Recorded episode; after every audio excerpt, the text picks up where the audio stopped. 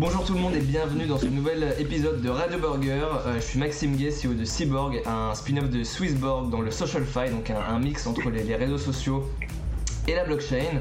Euh, et aujourd'hui, j'ai le plaisir euh, d'accueillir Jordan Boulle. donc, on va parler, un petit peu fiscalité et, il va pouvoir nous éclairer sur, différents sujets à ce niveau-là, en DeFi, sur les DAO et nous donner son point de vue. Salut, salut Jordan, comment vas-tu? Salut Maxime, je vais très bien, merci pour l'invitation. Nice. Euh, du coup, si, si tu es d'accord, on peut déjà commencer par passer un petit peu en revue ton parcours euh, professionnel. Euh, donc, il, me semble que tu as fait un double master en opération et fiscalité internationale des sociétés et, un deuxième en, tant que juriste fiscaliste. Ensuite, tu es passé par le cabinet Orwell avant de travailler à ton compte et donc tu as, travaillé sur différents, enfin, en, conseil, en stratégie DeFi, de l'accompagnement sur différentes DAO dont tu pourras nous en reparler. Et plus récemment, tu étais le legal officer de Massa Labs. Tu nous accompagnes également euh, chez Cyborg sur la partie juridique et plus récemment, tu es arrivé chez euh, Redacted Labs. Euh, dont tu pourras aussi nous, expliquer un peu, un, peu ce que vous faites là-bas. Est-ce que j'ai oublié des choses ou, on est pas mal à Tout à fait, non, je pense que, je pense que tu as fait le tour. Parfait. Alors effectivement, moi je, ouais, je viens d'un cursus juridique euh, traditionnel et j'ai fait le choix de me spécialiser au niveau du master 2 euh, donc en fiscalité. Donc j'ai commencé par un master 2 en, en fiscalité pardon nationale euh, effectivement à Paris Descartes donc qui est pour, l'anecdote le, le, master en fiscalité le plus, le plus ancien de Paris donc c'est toujours, toujours, intéressant. Et ensuite je suis passé effectivement par office master 2 à la Sorbonne où là j'ai traité de fiscalité internationale. Donc d'abord fiscalité nationale puis fiscalité européenne et internationale dans ce second master effectivement ensuite j'ai fait assez rapidement le choix euh, de m'orienter dans, l'écosystème crypto et d'accompagner les, projets crypto, d'où euh, d'où ma période de stage euh, chez, chez Orwell Avocat. Moi, en fait, j'étais déjà utilisateur depuis 2016-2017. j'étais plutôt observateur en 2016 et j'ai j'ai commencé à utiliser euh, l'écosystème en 2017, on peut dire plutôt en bon père de famille où j'achetais du, Bitcoin, j'achetais des terres. Euh, ça a commencé à prendre du temps, de, de, de, plus en plus de temps pardon, sur, sur mon temps libre et je me suis dit pourquoi voilà, ne pas joindre les, les deux morceaux, euh, le légal et euh, cet aspect, euh, cet aspect crypto. Donc voilà, c'était l'origine de ma venue chez, chez, chez Orwell. Voilà. donc ensuite, effectivement, j'ai fait le choix de ne pas poursuivre dans, dans la voie des, des, des avocats pour, bon, pour plusieurs raisons. Je pense que ça a pas mal d'avantages pas mal de, désavantages, notamment en termes de, flexibilité. Donc j'ai fait le choix effectivement d'être au plus proche des projets. Et donc c'est pour cette raison que j'ai que j'ai rejoint il y, a, près de deux ans maintenant euh, pour les accompagner sur toute la structuration juridique et fiscale euh, de, de, de, de, leur projet. Voilà. Et donc comme tu le dis justement, en parallèle, j'ai toujours une activité de, euh, de conseiller. Tout d'abord, c'est venu euh, de fait en étant utilisateur, comme tu disais, des, des DAO en fait, où je me rends compte, je me rendais compte, pardon, en étant en contact de ces formes de gouvernance qui avaient des, des questions euh, juridiques, fiscales, multiples. Et en fait, je me suis formé euh, au départ sur ces formes de gouvernance en prenant le pouls euh, selon les, besoins en fait de ces utilisateurs. Et donc, ça a été extrêmement formateur. Je me, suis très rapidement rendu compte que j'étais en possession d'informations que bah, certains professionnels, pardon, du droit n'avaient pas. Et donc, c'est vrai que c'était assez enrichissant et de fil en aiguille. Et effectivement, j'ai commencé à accompagner des projets, à les conseiller de manière formelle, informelle. Et comme tu le disais, bien sûr, plus récemment, euh, je, suis cofondateur de, Redacted Labs avec euh, Guillaume Chanu qui, est le président. Effectivement, on est euh, sur une approche PSAN qui, propose des services DeFi. Donc on, est, on, reste toujours dans ce segment spécialisé de, la DeFi. Très clair. Donc du coup, peut-être pour ajouter quelques points de précision, Massa Labs, pour ceux qui ne connaissent pas, c'est une blockchain layer 1 sur Paris qui est spécialisée dans la décentralisation et les smart contracts autonomes, si mes souvenirs sont bons. Et euh, donc du coup par rapport à Redacted Labs, tu as mentionné le statut euh, PSAN. Euh, est-ce que tu peux nous en dire plus un peu sur ce statut? Qu'est-ce que c'est? Qu'est-ce que ça représente? Et est-ce qu'il y a différents types de, de statuts équivalents PSAN? Tout à fait. en fait, le régime SAN, c'est l'un des premiers régimes pour les professionnels que l'on a eu en, Europe. Euh, et c'est un régime tout à fait euh, juridique, réglementaire, qui permet euh, des services providers d'exercer une activité crypto, de fournir des, des services, des services crypto.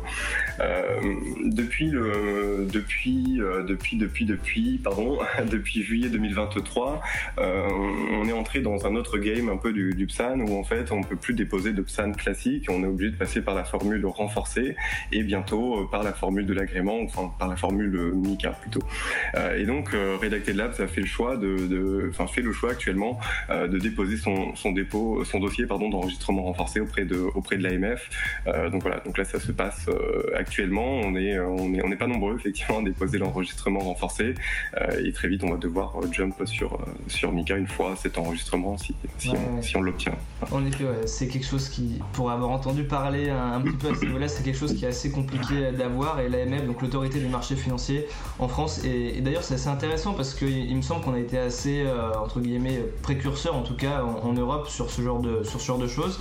Et d'ailleurs, c'est, euh, arrête-moi si je me trompe, hein, mais MICA, donc la régulation euh, au niveau des crypto-monnaies à, à l'échelle européenne, s'est inspiré un petit peu de ce que nous on a fait tout à fait, tout à fait. On a été tout à fait précurseur. Tu le dis justement, le régime MICA, euh, c'est ni, plus ni moins qu'un calque. Alors il y a des ajouts, il y a des surcouches européennes, mais sinon le cadre initial est effectivement le cadre PSAN français. Oui, oui, tout à fait. Et ça se ressent même au niveau des définitions, parce qu'on parle du régime, mais on a également euh, défini euh, les, actifs numériques en France de manière assez précoce, et on se rend compte que certaines définitions sont reprises quasiment stricto sensu au niveau de, l'Union européenne. Oui, tout à fait. et donc c'est vrai que j'oubliais l'ajout Um, la différence principale plutôt entre un dossier PSAN classique et un, dossier renforcé, elle est assez substantielle finalement parce qu'on a une, une, couche de cybersécurité qui n'était pas obligatoire pour le, le PSAN classique. Et aujourd'hui, euh, très concrètement, euh, un PSAN qui souhaite déposer un dossier doit avoir un responsable de la cybersécurité en interne, donc un profil opérationnel qui, qui, qui, accompagne au jour le jour, en plus d'un auditeur externe qui doit euh, bien auditer la surface auditable. Et tous ces éléments doivent figurer dans le dossier. Donc, c'est-à-dire avant euh, juillet 2023, nous avions un dossier composé d'un programme d'activité, d'un programme LCBFT, d'un tableur de classification des risques. Et aujourd'hui, on a, ces éléments, plus un programme de cybersécurité, plus un audit. Et euh, pour l'agrément MICA, euh, dans quelques mois, 16-18 mois, il y aura davantage. Mais l'essentiel des modifications pardon, a été apporté par le renforcé. On aura encore quelques ajouts avec MICA, mais voilà, l'essentiel a été apporté par, le renforcé. Très clair. tu as mentionné LCBFT, on est d'accord ça, ça correspond à tout ce qui est euh, anti-blanchiment d'argent, euh, équivalent euh, AML en anglais, anti-money laundering tout à, tout à fait. L'idée principale d'Epsan, c'est de, de, les rapprocher de, la sphère de traditionnelle, tout à fait, l'économie traditionnelle, et de les assujettir aux mêmes obligations. Ouais, tout à fait. Donc les, normes contre le blanchiment. c'est pour cela que tu as des, des, processus de vérification aussi détaillés sur les sur les exchanges centralisés, notamment. bon, ben, je pense à Binance qui, qui est Epsan pour longtemps, on ne sait pas, mais qui est fan encore aujourd'hui en tout cas. Euh, voilà. Très clair. Euh, peut-être pour revenir sur quelques questions te concernant, alors tu as déjà partiellement répondu, mais donc ton année d'arrivée dans les cryptos, on est entre 2016 et 2017 de ce que tu disais.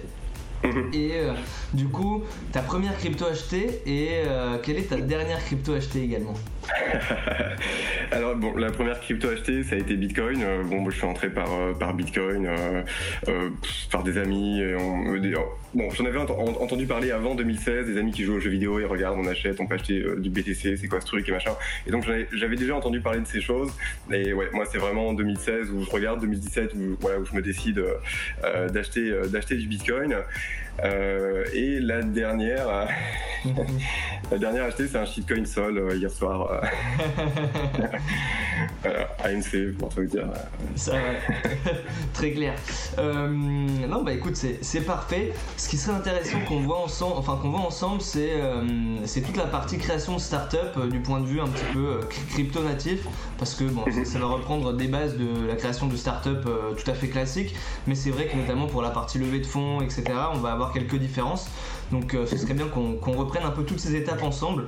L'idée comme comme on en parlait juste avant, juste avant de faire ce podcast, c'était de, l'idée de si moi, il y a, deux, il y a deux, ans, il y a deux ans j'écoutais un podcast euh, quelles sont les informations juridiques euh, que j'aurais aimé, euh, que j'aurais, que j'aurais aimé avoir.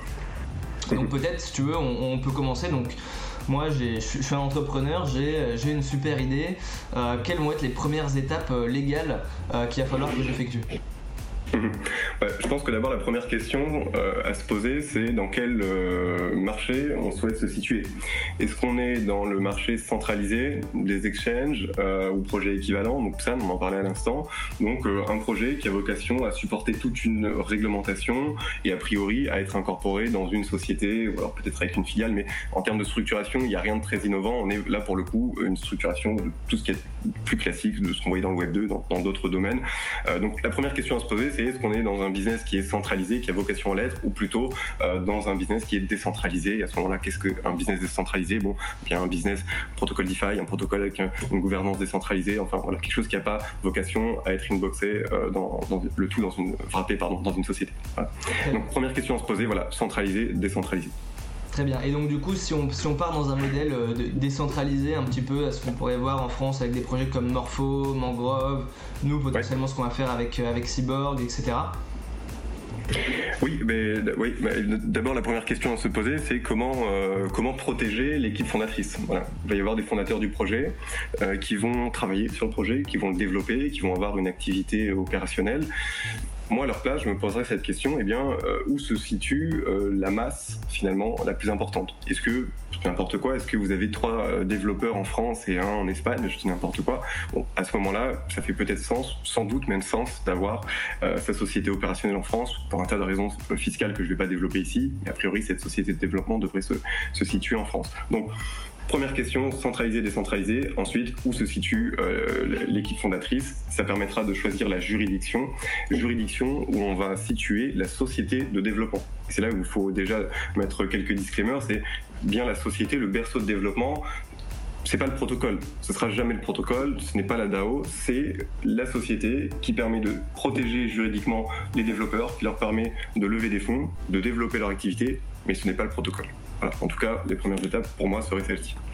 Ok, très clair. Et donc ça, du coup, donc dans, l'hypothèse où on, suit un peu ce qu'on fait, euh, notamment là chez, chez, Cyborg, donc on a créé une société en France, donc pour ça c'est tout à fait classique, avec donc on dépose des, statuts, ouverture de compte en banque classique, et ensuite, euh, toujours dans cette, dans cette logique de, protection des, associés, euh, on, va, on, va, on peut partir sur un pacte d'associés complémentaire. Est-ce que tu peux nous dire déjà quel est l'intérêt du, pacte d'associés, à quoi ça sert, est-ce que c'est, est-ce qu'on est obligé d'en avoir un? Par rapport au statut Quelle est la différence avec les statuts d'une société, etc.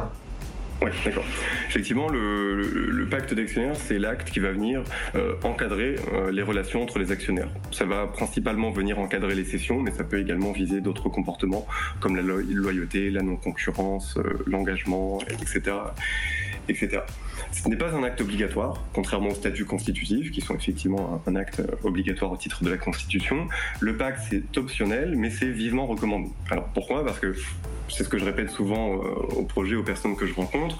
Euh, au début, tout le monde s'entend très bien, on est amis, on lance notre projet, on travaille sur le temps libre, euh, la société ça ne vaut rien, les parts ça ne vaut rien. Bon, très bien. Un an se passe, la société élève des fonds, euh, dépose de la propriété intellectuelle, donc la société prend de la valeur, etc., etc. Et donc voilà, la société prend de la valeur, et bien tout de suite arrive arrivent les problèmes et on se demande eh bien pourquoi est-ce que je n'ai pas pensé à encadrer euh, les sessions? Parce que en fait je, me rends compte que euh, le CEO a dump 70% de ses actions à un tiers, je dis n'importe quoi, chinois ou que sais-je et on n'en avait peut-être pas envie, on n'avait peut-être pas envie de diluer euh, le capital, euh, pardon, de changer de contrôle, d'avoir, d'avoir un changement de contrôle non souhaité. Et donc le pacte d'actionnaires, essentiellement, ça vise à encadrer euh, ces hypothèses, ces situations, et de dire, bah, toi Maxime, en tant que président, bah, peut-être qu'on va te mettre, on va encadrer tes sessions. Tu auras peut-être des cas qu'on va appeler sessions libres, dans des cas très précis, tu vas pouvoir céder librement tes actions. On va peut-être te dire que bah, dans ce cas-là, non, tu ne peux pas céder, ou alors si tu le fais, c'est une valeur moins importante et c'est moins important pour toi, etc., etc. Donc il y a un tas de dispositifs qui visent, voilà, en fait ça, vise à, protéger les, actionnaires, notamment en fait la balance entre les majoritaires et, les minoritaires en fait, où les majoritaires pourraient faire euh, plus ou moins ce qu'ils veulent sans ce, pacte d'actionnaires. Ça remplit d'autres fonctions, encore une fois, comme je le disais, non concurrence, mais essentiellement ça vise à encadrer euh, les, actions. Ok, très clair. Et ensuite, donc du coup, si on continue tout ça, tu parlais, euh, tu as mentionné la propriété intellectuelle. Euh, mhm. C'est quand le, bon moment euh, pour une startup pour déposer bah, tout ce qui est en lien avec la propriété intellectuelle? Et d'ailleurs, qu'est-ce qu'on englobe dans ce mot propriété intellectuelle? Ouais. Alors sur le, sur le dépôt, effectivement, il va y avoir différentes stratégies. Est-ce que selon le mode de structuration, mais si on suit l'exemple qu'on a commencé à expliciter euh, du cas d'une société opérationnelle en France, encore une fois, moi à leur place, j'aurais tendance à déposer la propriété intellectuelle au niveau de la société opérationnelle pour pas mal de, euh, pour pas mal de raisons. D'une part, ça donne de la valeur euh, à cette société opérationnelle qui est un actif significatif, donc ça peut être euh, considéré comme un actif significatif, pardon, donc ça peut être un argument pour lever des fonds en equity, également de dire bah, regardez investisseur, toute la propriété intellectuelle du projet est centralisée pour le coup dans cette société, c'est ce qui va driver la valeur de ma société dans un premier temps, donc peut-être que pour toi c'est intéressant d'entrer en equity. Donc il y, y, a cette raison. La deuxième raison, c'est que d'un point de vue français, le régime de la propriété intellectuelle est très intéressant. C'est-à-dire que si la propriété intellectuelle est détenue en France, elle peut être concédée, on, va voir tout ça après, un SPV ou autre chose. En tout cas, ce droit d'utilisation peut être concédé à une autre entité, donc entité qui paiera pour l'utilisation de ce droit, et euh, paiement qui en France est fiscalisé à un taux réduit. Donc, moi, voilà, d'un point de vue strictement français, j'aurais tendance à, s'il y, a les développeurs en France, à créer ma société en France, à, déposer mon IP euh, au niveau de cette, société. Je dis, que ça dépend parce que, effectivement, on a des, euh, on a des projets qui décident de, comment dire, de euh, déposer leur propriété intellectuelle dans ce qu'on appelle le véhicule de gouvernance, qui est l'association ou la fondation, pour des raisons de décentralisation, cette fois pas technique, mais juridique. On y reviendra aussi après si on a, si on a cinq minutes, parce qu'on parle beaucoup de décentralisation au sens technique, mais il y a aussi de la décentralisation centralisation euh, euh, juridique derrière tout ça. Très clair. Euh, ouais, en effet, on, reviendra sur cette partie décentralisation qui, qui, est, qui est assez intéressante et complexe. Peut-être avant de, de, parler sur des parties un peu plus fun, un dernier point dans, dans, le cas où on, a, où, on a un produit type une application ou, quoi, c'est on remarque souvent tout ce qui est terms of use, privacy policies, etc. Mhm. Qu'est-ce que c'est? Quel est l'intérêt? Et euh, qu'est-ce qui se passe si demain euh, on lance une application et qu'on ne fait pas ça? D'accord. En fait, le... ça répond à une fonction euh, qui est de dire. Enfin, ces mentions légales, pardon, elles servent à, identifier euh, le service provider ou l'émetteur, selon le cas. Donc l'émetteur, si voilà, s'il y a participation à une vente ou quelque chose, le service provider, si on utilise l'app, ça permet d'identifier. Ça permet à l'utilisateur d'avoir un moyen de vous saisir, que ce soit par email, que ce soit par tout autre moyen, mais un minimum par email. Et voilà, ça permet d'identifier l'entité, ça permet d'identifier un moyen de contact, ça permet à l'utilisateur d'avoir connaissance de ses droits. Si on parle de la privacy politique, qu'est-ce qui est collecté, pourquoi, à quelle fin, euh, est-ce qu'il y a des third parties, euh, qu'est-ce qui est collecté par ces third parties, quel pouvoir euh, euh, l'app, enfin l'hébergeur de l'app a sur ces third parties. Voilà, ça permet vraiment de, clarifier les droits de l'utilisateur et de formaliser quelque part, de rendre effectif plutôt son, son, droit, de recours. Voilà, principalement, les sanctions, ce sont essentiellement des, des amendes. je, je pas, pas les montants en tête, mais ce sont des, des amendes administratives essentiellement. Ok. Très bien, donc si on, si on continue, qu'on avance un petit peu dans, dans, la vie, dans la vie de, de, de, cette start-up, il y a un moment donné où elle va probablement euh, lever des fonds. Donc à ça, on peut, nous, dans, dans l'univers du Web3, on peut à peu près identifier deux types de, de levées de fonds qui sont une levée de fonds avec de l'equity classique, donc des parts, des parts d'entreprise, et une levée de fonds euh, en, token. Si on va sur le cas, sur le cas plus classique, donc euh, quels sont les quels outils on peut utiliser pour faire une levée de fonds classique euh, avec euh, en equity quoi Ouais. Mais effectivement, on va avoir les, on va avoir les moyens traditionnels, on va avoir une levée, euh, une levée de fonds en, capitaux. Euh, moi, je, je, remarque qu'on utilise très très souvent le BSAR en fait hein, pour ça, pour la flexibilité qu'il apporte. Donc globalement, si on ne passe pas par le BSAR, on va devoir, euh, on va devoir subir finalement tout, euh, tout le formalisme euh, de, de tout, tout, le formalisme du, du, d'une SAS, pardon, faire appel à un, un, commissaire aux apports qui va devoir rendre son rapport justement. ensuite, on va pouvoir récolter les fonds on va devoir transmettre le rapport au greffe, et ensuite, voilà. Bon, c'est tout un tas, c'est une vraie galère sur le plan euh, de, la procédure, alors que le BSR, c'est effectivement beaucoup plus pratique, beaucoup plus flexible. Hein, globalement, euh, la personne signe le contrat, on réceptionne les fonds qui sont utilisables immédiatement, et à la survenance d'un des événements dans le contrat, eh bien, ça débloque des actions euh, pour la personne. Voilà, donc essentiellement, on utilise du, du BSR. Ok, Très clair. Sur, sur, la partie equity. Très clair. Et donc du coup, si on passe sur la partie en, token maintenant, euh, on utilise euh, ce appelle un, SAFT qui est euh, l'équivalent d'un BNSR mais dans l'univers Web3. Arrête-moi si, je me trompe. Hein. Et bah, est-ce que tu peux nous en dire plus sur ça, sur comment ça fonctionne et surtout bah, les structurations qui sont nécessaires derrière pour faire ça? Tout à fait. Oui, alors effectivement, on a le modèle SAFT. Donc en fait, c'est un contrat qui permet de réceptionner des fonds contre la remise future de jetons. Donc ça, c'est l'appellation de, droit US. Europe, c'est qu'on utilise plutôt euh, TSA, Token Sale Agreement, mais ça revient au même. En fait, c'est juste une terminologie qui, change et l'idée reste la même, réception de fonds contre mise à terme de, jetons. Donc effectivement, là, c'est un, autre moyen de financement. Contrairement au premier cas, euh, dans le premier cas, euh, on, réceptionne des fonds contre la remise d'actions. Là, ici, les fonds que l'on réceptionne via SAFT ou TSA, d'un point de vue français en tout cas, c'est du pur chiffre d'affaires qui vient augmenter le chiffre d'affaires de, de, la société. Il n'y a pas de remise d'actions futures. On n'est vraiment pas du tout euh, sur, euh, sur ce type d'allocation. On est vraiment sur du token pur et donc ça devient du chiffre d'affaires pour la société qui encaisse et donc à charge pour elle de remettre, euh, de remettre les tokens. Effectivement, sur la partie token, on n'a pas d'autres, enfin il n'y a pas différents actes. On utilise essentiellement pour une levée privée le ou le TSA selon les cas, mais encore une fois, ça revient, ça revient strictement au même. Et d'un point de vue français, on a, on a des questions fiscales liées, liées, à ces actes, bien sûr.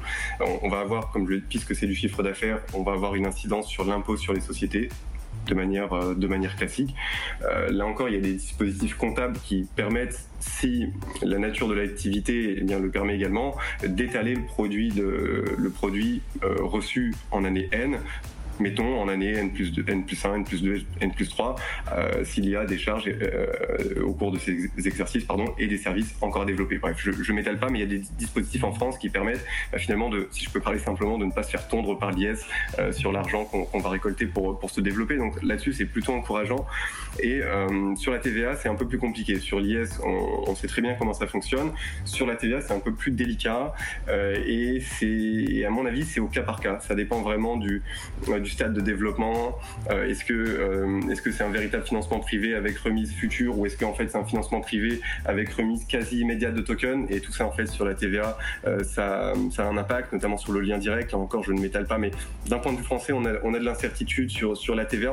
On a, quand même tendance à dire que non dans le cas où on réceptionne des fonds et que le service correspondant au token n'est pas développé. A priori, il y a plutôt un consensus qui se dégage pour dire qu'il n'y a pas de TVA, mais on n'a pas bien sûr l'administration fiscale qui est venue le, le confirmer formellement. Donc on a un petit rescrit euh, dans, le BOFID depuis, depuis quelques années et c'est tout ce qu'on a aujourd'hui. Donc c'est-à-dire qu'on doit y aller, euh, c'est-à-dire qu'un projet aujourd'hui, euh, s'il veut, veut s'assurer du risque fiscal, sur le plan d'IS, comme je le disais, il n'y aura pas de sujet particulier. Il y a peut-être un sujet sur la TVA qui va l'obliger à aller déposer un rescrit.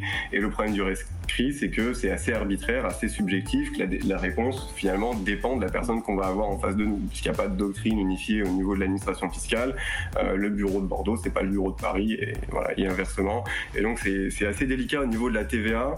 On, peut s'en sortir, il faut être, mais il faut être accompagné quoi sur cette question de la TVA et pas de se dire je, je vais la traiter après, euh, parce que voilà, si elle s'applique c'est 20%, du, 20 des montants, c'est toujours récupérable des choses. Euh, voilà, il faut s'assurer, il y, a une question sur les levées en token. Très clair. Et maintenant, si on va un peu plus loin dans l'aspect euh, structuration juridique, parce que pour le moment, là, on, s'est arrêté à ce qu'on, donc à une SAS, donc une DevCorp euh, classique, dans le cas de notre exemple, une DevCorp en France. Maintenant, euh, on parle beaucoup de, on parle beaucoup de, DAO. Euh, derrière les DAO, il y a plusieurs mots qui sont associés comme une association, comme une fondation. Euh, déjà, quelle est la différence entre une asso et une fondation derrière une DAO et peut-être aussi redéfinir qu'est-ce qu'une DAO finalement? Oui, tout à fait.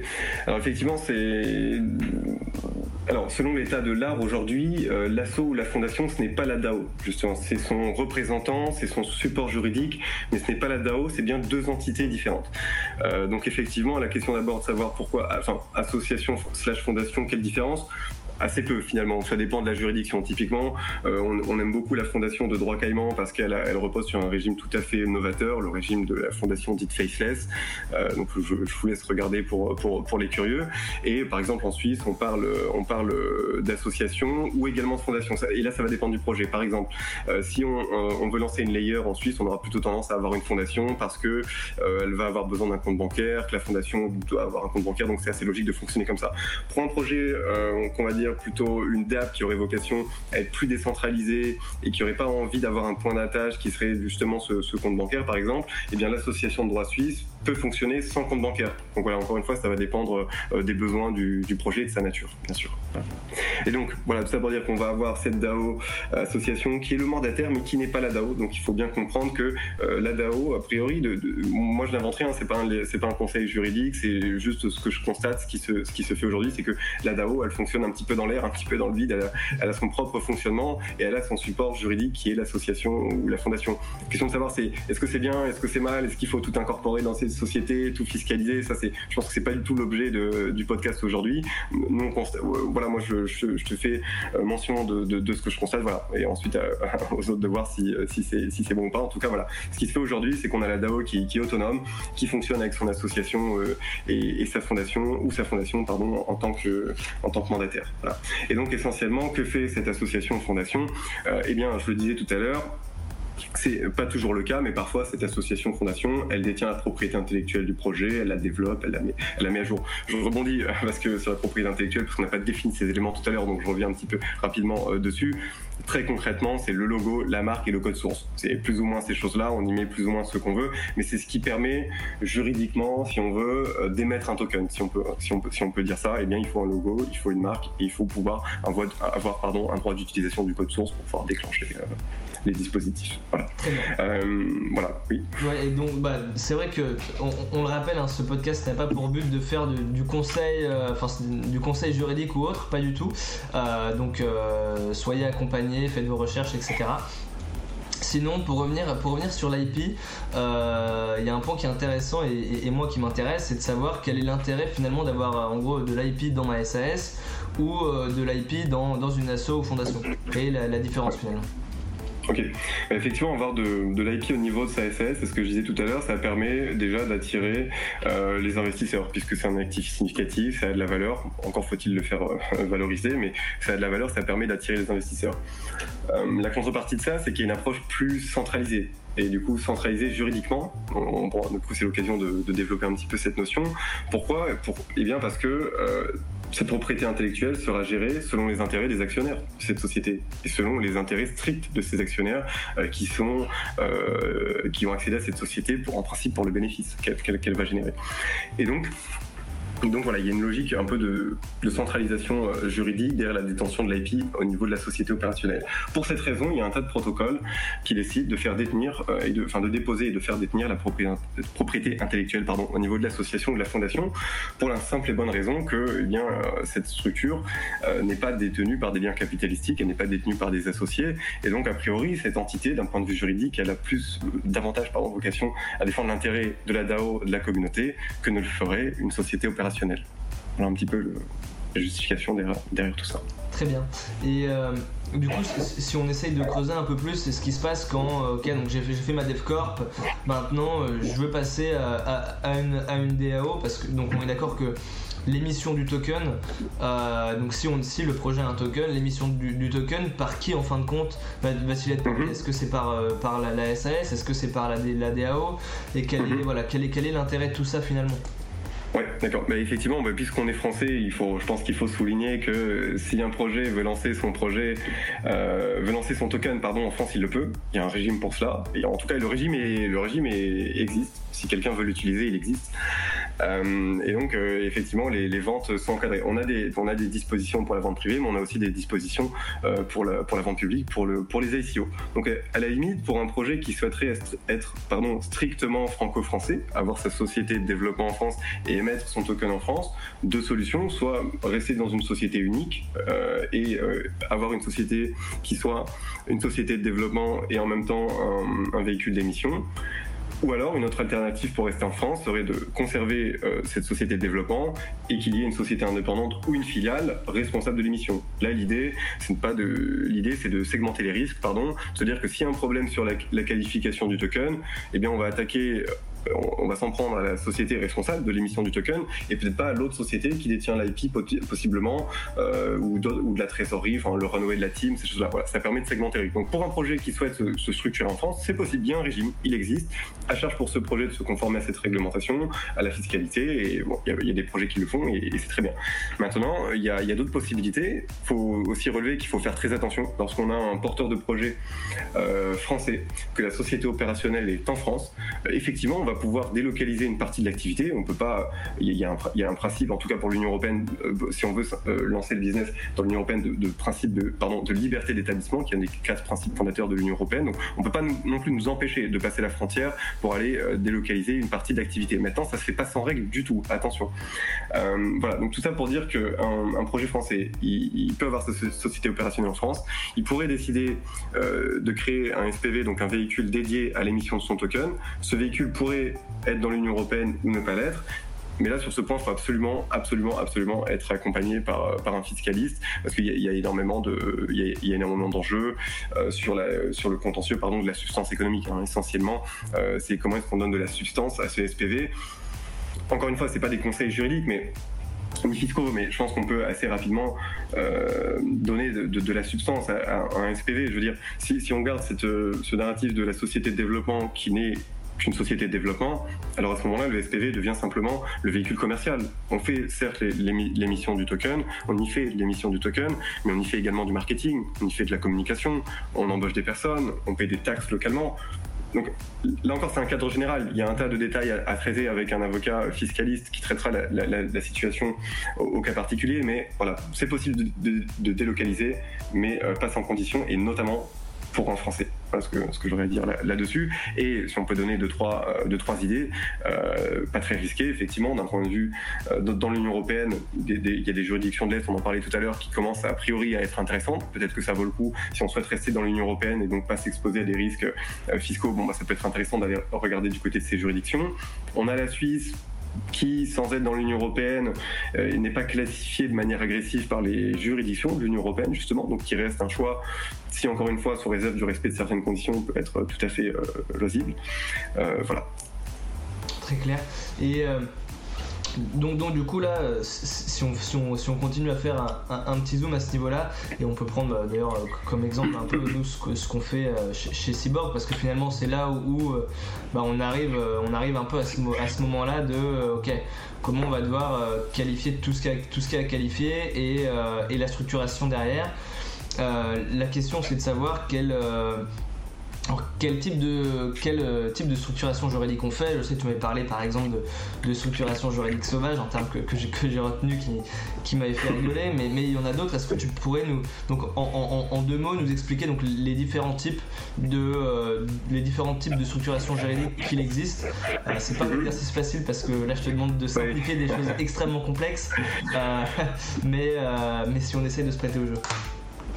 Oui, c'est vrai que c'est pas un exercice évident parce que je pense qu'il y a autant de, il y a autant de structuration que euh, qu'il y a de profils. Euh, enfin, comment dire je, pense que le, le, modèle de structuration, pardon, pour le dire plus simplement, il dépend essentiellement de la version au risque euh, des porteurs du projet. Voilà on, peut plus ou moins tout faire. Ce que je disais au début, on pourrait très bien avoir lancé un projet qui serait euh, sur le papier décentralisé euh, dans une seule et même société. Comme je le disais, tout, se passerait au niveau d'une SAS. Peut-être que la communauté ne serait pas contente. A priori, pour le porteur du projet, on efface tout risque, puisque s'il a respecté les conditions pour faire une levée, euh, si paie ses taxes, etc., etc., bon, bah, on a une structuration qui n'est pas du tout alléchante, qui n'est pas du tout décentralisée sur le plan juridique, qui risque de ne pas plaire à la communauté, mais en tout cas, côté porteur de projet, on s'est baqué au niveau des risques.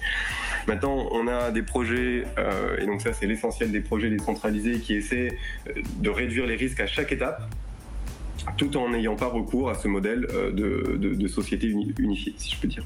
Et donc, c'est essentiellement ce qu'on est en train d'évoquer euh, actuellement. Donc, euh, une société de développement, est-ce qu'on a un SPV La suite de l'histoire, c'est d'avoir un véhicule de, gouvernance, de segmenter les risques, en fait, les, différentes, les différentes activités Donc on va voir ça. Et comme tu le dis justement, on va avoir en fait la structuration sauvage qui, qui n'est euh, ni plus ni moins qu'une absence de structuration. Enfin en tout cas eux ne le comprennent pas comme ça, ils appellent ça de la structuration sauvage parce qu'ils essaient sans doute euh, d'avoir bonne conscience, mais essentiellement en, quoi ça repose la, structuration sauvage, c'est de se dire euh, nous on, on croit uniquement à la décentralisation.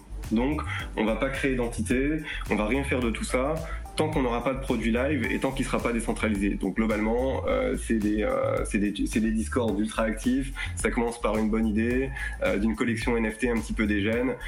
ça fonctionne bien, ça devient un petit peu plus sérieux. Il y a beaucoup de fonds, il y a une DAO, on arrive à avoir un mandataire pour cette DAO, etc., etc. Et ça se, en fait, sauvage dans le sens où en fait ça va se structurer en sens inverse. Alors là-dessus, il y, a énormément de risques, ça dépend de là où se trouve le porteur du projet, énormément de risques à faire tout ça et c'est absolument pas conseillé du tout. Mais c'est pour dire, c'est ce qui se faisait euh, essentiellement euh, les, premières années, lors, des premières années de la DeFi, je veux dire en 2019, 2020, euh, je pense à Curve par exemple, Curve qui, qui s'est structuré de, manière sauvage, il y avait absolument rien. Je veux dire, Curve au départ c'est des smart contracts, ça leur a d'ailleurs porté préjudice, notamment au niveau de l'IP. Il y a beaucoup de holders qui ont qui ont décrié le fait qu'il n'y avait pas de, mandataire pour, pour, le, pour la DAO, capable de faire valoir les droits sur Curve pour les holders. Et donc, ce qui, le, résultat, c'est que le, le, code source a été pompé, pompé, surpompé, et donc ça a déprécié aussi d'une certaine manière, j'imagine, je suis pas expert de Curve, mais d'une certaine manière déprécié la, valeur de Curve. Et donc voilà, il y a aussi un enjeu derrière la protection euh, de l'IP, de tout ça, c'est pas juste du blabla juridique, de, de legal guy, il y a, y a de vrais euh, intérêts euh, communautaires derrière tout ça. Très clair. Donc, on a, on a, enfin, tu as abordé le, le mot gouvernance.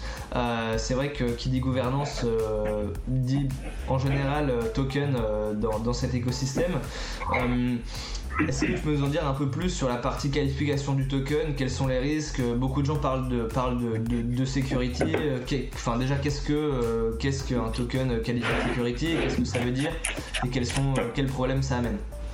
Effectivement, c'est l'un des principaux problèmes relevés par les, porteurs de projets, c'est la qualification de leur token. Est-ce que euh, leur token est un utility, donc euh, il donne droit à un bien, à l'accès à un bien ou un service, euh, ou est-ce que c'est un security, donc l'équivalent d'un titre financier. Effectivement, cette question elle est vraiment pas facile parce que déjà la qualification, elle dépend de la juridiction. on retrouve plus ou moins les, mêmes critères partout, mais la Suisse a, ses règles de qualification, la Lituanie a ses règles, la France a ses règles. Encore une fois, on arrive plus ou moins au même consensus, aux mêmes catégories mais n'empêche qu'aujourd'hui, on n'a pas une loi internationale ou une loi régionale au niveau de l'Union européenne qui disent euh, voilà, euh, les, règles, c'est vraiment ça, ça, ça. Bon, ça, viendra d'ailleurs avec, euh, avec Mika au niveau de, l'Union européenne. Donc, il y a cette difficulté. La deuxième difficulté, c'est également la place très importante de, des États-Unis, donc l'extraterritorialité du, droit US et de, leur doctrine par extension, où effectivement, alors déjà, on doit se comment dire, on doit, euh, on doit se conformer avec la juridiction d'émission du token, avec la juridiction de là où se trouve la société euh, opérationnelle, et en plus on doit tenir compte quand même euh, du petit avis des, des instances, des instances américaines. Donc tout ça fait qu'effectivement la question de la qualification aujourd'hui, elle est, elle est très délicate. Alors il faut bien sûr prioriser, c'est-à-dire que la priorité c'est d'abord de s'assurer que les tokens qui sont vendus au niveau de la société opérationnelle via SAFT ou TSA sont bien qualifiés d'utility. Donc à ce moment-là, c'est peut-être pas inutile de recueillir une legal opinion euh, d'un avocat euh, ou autre. Euh, voilà, ouais, désolé, je... Non, mais très clair. Du coup, le, le, le, mot en français, enfin l'équivalent de, de, security token en, français, est-ce que tu l'as? Est-ce que c'est, j'imagine, c'est un mot qui va prendre. C'est titre financier, c'est ça. C'est titre, c'est un équivalent, c'est un titre, c'est un titre financier. Oui, tout à fait. Très clair. Et, donc globalement, oui, pour donner un petit peu d'éléments dessus, c'est que globalement, ça doit pas donner. Euh, si on prend l'approche européenne, hein, vraiment, si j'essaie de, globaliser l'approche européenne, c'est que euh, ça ne doit pas donner droit finalement à des profits euh, dans une entité juridique euh, ou similaire. Voilà, globalement, il ne doit pas y avoir une sorte de, euh, de partage des, de partage des, des revenus. Donc, en général, c'est vrai, le, premier point qu'on regarde, c'est est-ce qu'il y a du sharing revenu ou des, choses qui pourraient s'apparenter à des dividendes? C'est un, peu le, cas le, plus gros, entre guillemets, d'une security token. Quoi. Exactement. Et c'est vrai qu'on peut évoquer rapidement le, cas américain, qui est assez intéressant. Je ne suis pas spécialiste, mais moi, de, ce que j'en constate, on a une, double approche avec un, double test en fait où, j'ai l'impression ce qui, s'est fait récemment dans Wikidao ou dans le cas, Ripple, c'est de dire bon, on passe le OI test. Euh, le OI test dit que ton token est un security. Bon, pour s'arrêter ici, le token est un security, c'est terminé. Une approche assez innovante qui est de dire, avec le test Deadman cette fois, côté de dire, euh, d'accord, ton token est peut-être un security, mais s'il a un degré suffisant de décentralisation, alors on peut le reconsidérer comme un utility. Moi je trouve ça extrêmement intéressant. Alors le problème c'est qu'aujourd'hui aux US on, a des éléments dans la jurisprudence mais on n'a pas un texte de loi qui dise voilà les critères euh, pour avoir un degré de décentralisation c'est ça, ça, ça, ça, ça. Sans doute que ça, arrivera. Moi je trouve cette approche absolument novatrice et si on pouvait avoir quelque chose de similaire en France, je pense que on trahirait pas le droit, les qualifications et en même temps on, comment dire, comment dire ça simplement, on ferait plaisir quelque part à la communauté de dire bon, voilà, on n'a pas juste raisonné par analogie, on n'a pas juste apporté des cadres existants et allez, vous conformez au cadre euh, traditionnel, vous vous taisez, voilà. Là, on arrive avec un cadre vraiment novateur, avec de nouveaux critères. On aurait peut-être consulté les, acteurs principaux ou pas, mais voilà, on aurait défini euh, des critères de décentralisation et là, on aurait eu une, véritable réglementation euh, innovante peut-être qu'on aura ça, peut-être qu'on n'aura pas. En tout cas, moi, c'est quelque chose qui, me plaît beaucoup, cette approche. Très clair. Donc ça, qu'est-ce que ça veut dire concrètement pour nous en tant qu'entrepreneurs? C'est-à-dire que dès le début, on doit travailler un peu sur cette approche de décentralisation. Donc ça, ça veut dire intégrer la communauté euh, sur des, process de décision, etc. Qu'est-ce que ça veut dire généralement Ouais, alors effectivement, alors déjà, si on, si on se dit d'un point de vue strictement européen, d'abord la première chose à, faire, pardon, c'est d'actionner euh, un avocat pour avoir une legal opinion. Mais effectivement, si on se, si on se, si on se pose sur le champ de la décentralisation, qu'est-ce que c'est? Bah, Effectivement, c'est peut-être avoir une supply qui soit la plus décentralisée possible, ne pas avoir des holders qui soient disproportionnés par rapport aux autres. Euh, ça pourrait être euh, ne pas avoir en fait une société opérationnelle qui ait un rôle trop important. En fait, en creux, cette idée, qu'est-ce que c'est? C'est de dire que votre société opérationnelle, qui au début, en fait, euh, a une place phare quelque part dans l'écosystème, c'est que au fil de temps, elle doit s'effacer et elle doit devenir un holder au même titre que les autres. Et elle doit devenir un prestataire technique pour le compte de, l'écosystème. Et en creux, les holders ne doivent plus, comment dire, s'attendre à de la valeur du fait de vos efforts. En fait, que vous soyez là ou pas, ça ne doit plus rien changer sur le cours du token. Et là, à ce moment-là, effectivement, je pense qu'on a un degré de décentralisation qui, est suffisant. Est-ce que tu as vu des, projets dans l'écosystème aujourd'hui qui, sont arrivés à ce niveau-là? Parce que je pense par exemple à, AAV où, eux, ils ont, ils ont un modèle de gouvernance qui marche assez bien et, c'est assez intéressant. Moi, dès ce que j'ai cru comprendre, il y a quand même, c'est quelque chose qui met beaucoup de temps avant d'arriver à, ce modèle final de finalement la, la DevCorp de base. Euh, si elle venait à disparaître, bah, presque ça ne devrait pas impacter finalement le, la continuité et la vie du projet. Alors le protocole en lui-même, comme c'est sur des smart contracts, aujourd'hui il resterait tel qu'il est. Mais euh, est-ce que vraiment on aurait une continuité de développement du protocole AAV si aujourd'hui par exemple la DevCorp venait à, venait à disparaître ou, pour d'autres protocoles quoi? Comment ça se passe un petit peu aujourd'hui à ce niveau-là? Oui, mais effectivement, merci de me donner l'occasion de préciser. Euh, en fait, euh, parce qu'on parlait de la DevCorp au début, il faut bien comprendre effectivement que cette DevCorp, elle a un rôle qui varie selon le temps. Tout au départ, tout au début, on va avoir une DevCorp qu'on va dire extrêmement centralisée, parce que tout repose sur cette DevCorp, les développeurs, euh, on va y trouver euh, le code source, tout est décidé, euh, tout est décidé à cet endroit. Ok. Par contre, si on reprend l'histoire de tout à l'heure, la DevCorp a développé son produit, voilà, tout, tout est prêt, les smart contracts sont déployés, le SPV est créé en France ou pas, voilà, c'est compliant avec la fiscalité en tout cas, le token, le token est émis. Euh, une fois le token émis, voilà, le, protocole euh, est live. On, grossit, hein, vraiment, on grossit le, trait, euh, le trait à l'extrême. Le protocole est live, la DAO fonctionne, le, protocole est rentable. le protocole a son mandataire, qui est une association ou une fondation pour le pour le représenter. Et effectivement, vous voyez, là, il y a quand même, il y a du temps qui s'est passé depuis tout ça. On est vers une décentralisation qu'on peut dire progressive en fin de compte. Hein. On ne va pas demander à une DevCorp, c'est-à-dire qu'au moment où elle appuie sur le bouton pour déployer ses smart contracts, dire bon, ça y est, tu t'effaces et tu n'existes plus. Ce serait même dangereux euh, pour les utilisateurs finalement. Donc, c'est ce qu'on appelle une décentralisation progressive. Il faut euh, effectivement, bah, si demain on devait avoir une réglementation sur la décentralisation, j'imagine qu'on apprécierait la décentralisation différemment selon la maturité du projet, selon voilà à six mois, à deux ans, à quatre ans, à cinq ans.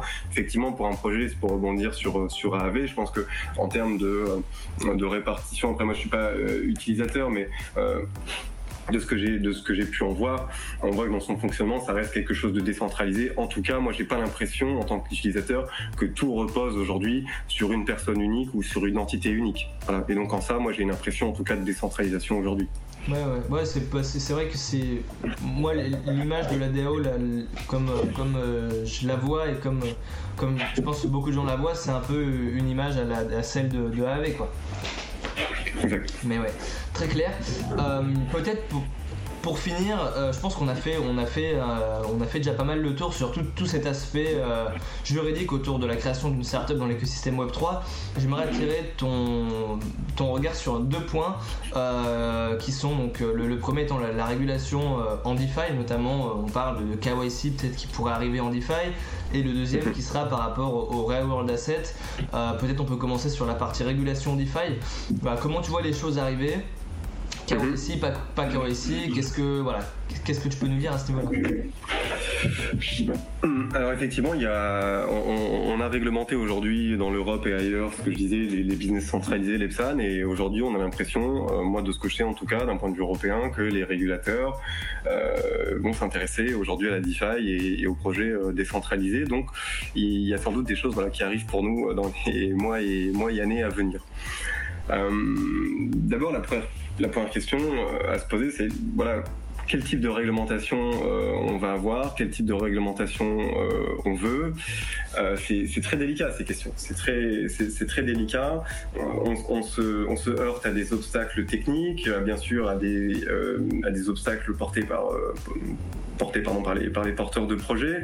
Donc tout ça pour dire que cette réglementation, si elle est inévitable, je pense, dans la DeFi, elle prendra quand même son, son temps à arriver.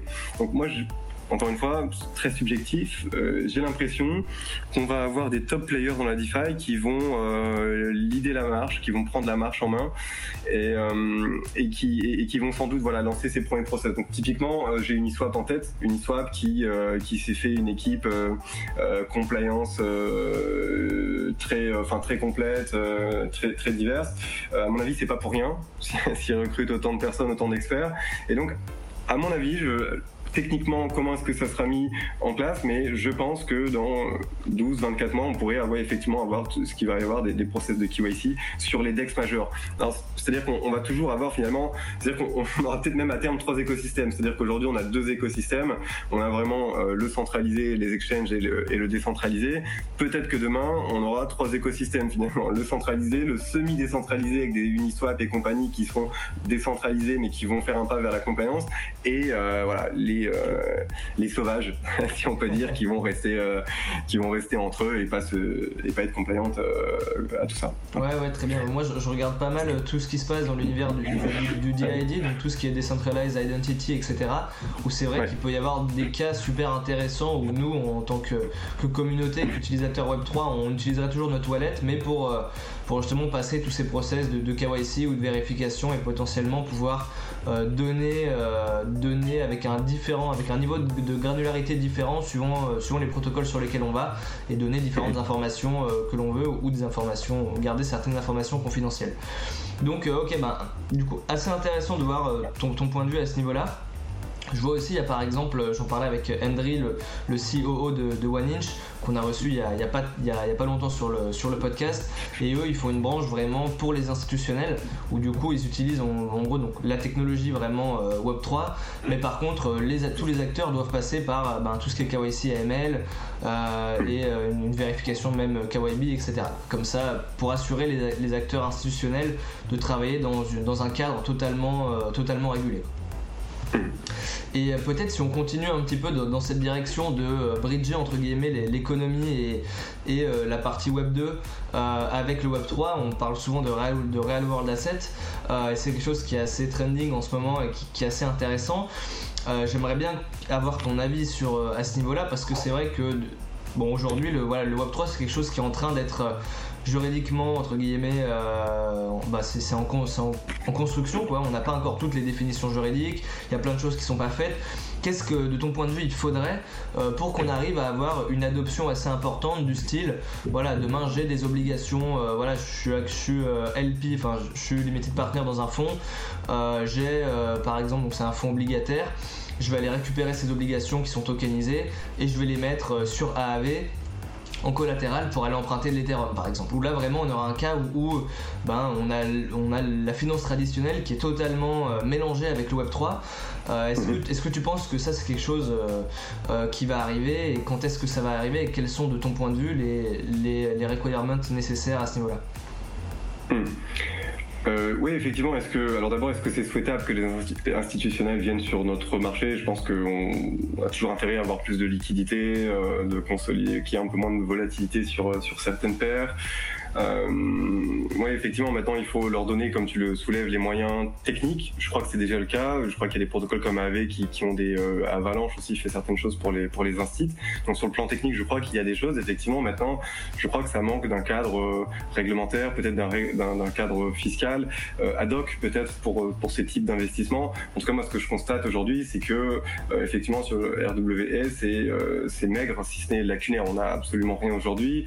on a beaucoup de discussions autour des stablecoins aussi. Est-ce que le risque aussi en, en, traitant de ces, questions, de ces réglementations, ça va pas être aussi une réglementation sur les sur les stablecoins qui risque, qui nous pend au nez hein, aussi quelque part, euh, de dire euh, en fait en fin de compte votre stablecoin c'est euh, c'est un jeton de paiement en fait hein, tout simplement. Donc en fait le swap contre du contre du volatile via avec du stable, bon bah en fait ça déclenchera de l'imposition, des choses comme ça. Donc je, m'écarte un peu, hein, mais en gros, on a aussi, on a aussi ces questions avec le RWA qui, seront posées. Et effectivement, aujourd'hui, moi, je ne peux pas vraiment m'étaler sur cette question dans le sens où c'est ouais, effectivement assez, lacunaire. Beaucoup de traction, en fait, d'un point de vue business, marché, mais assez peu de choses à dire encore aujourd'hui sur le plan euh, juridique, euh, réglementaire.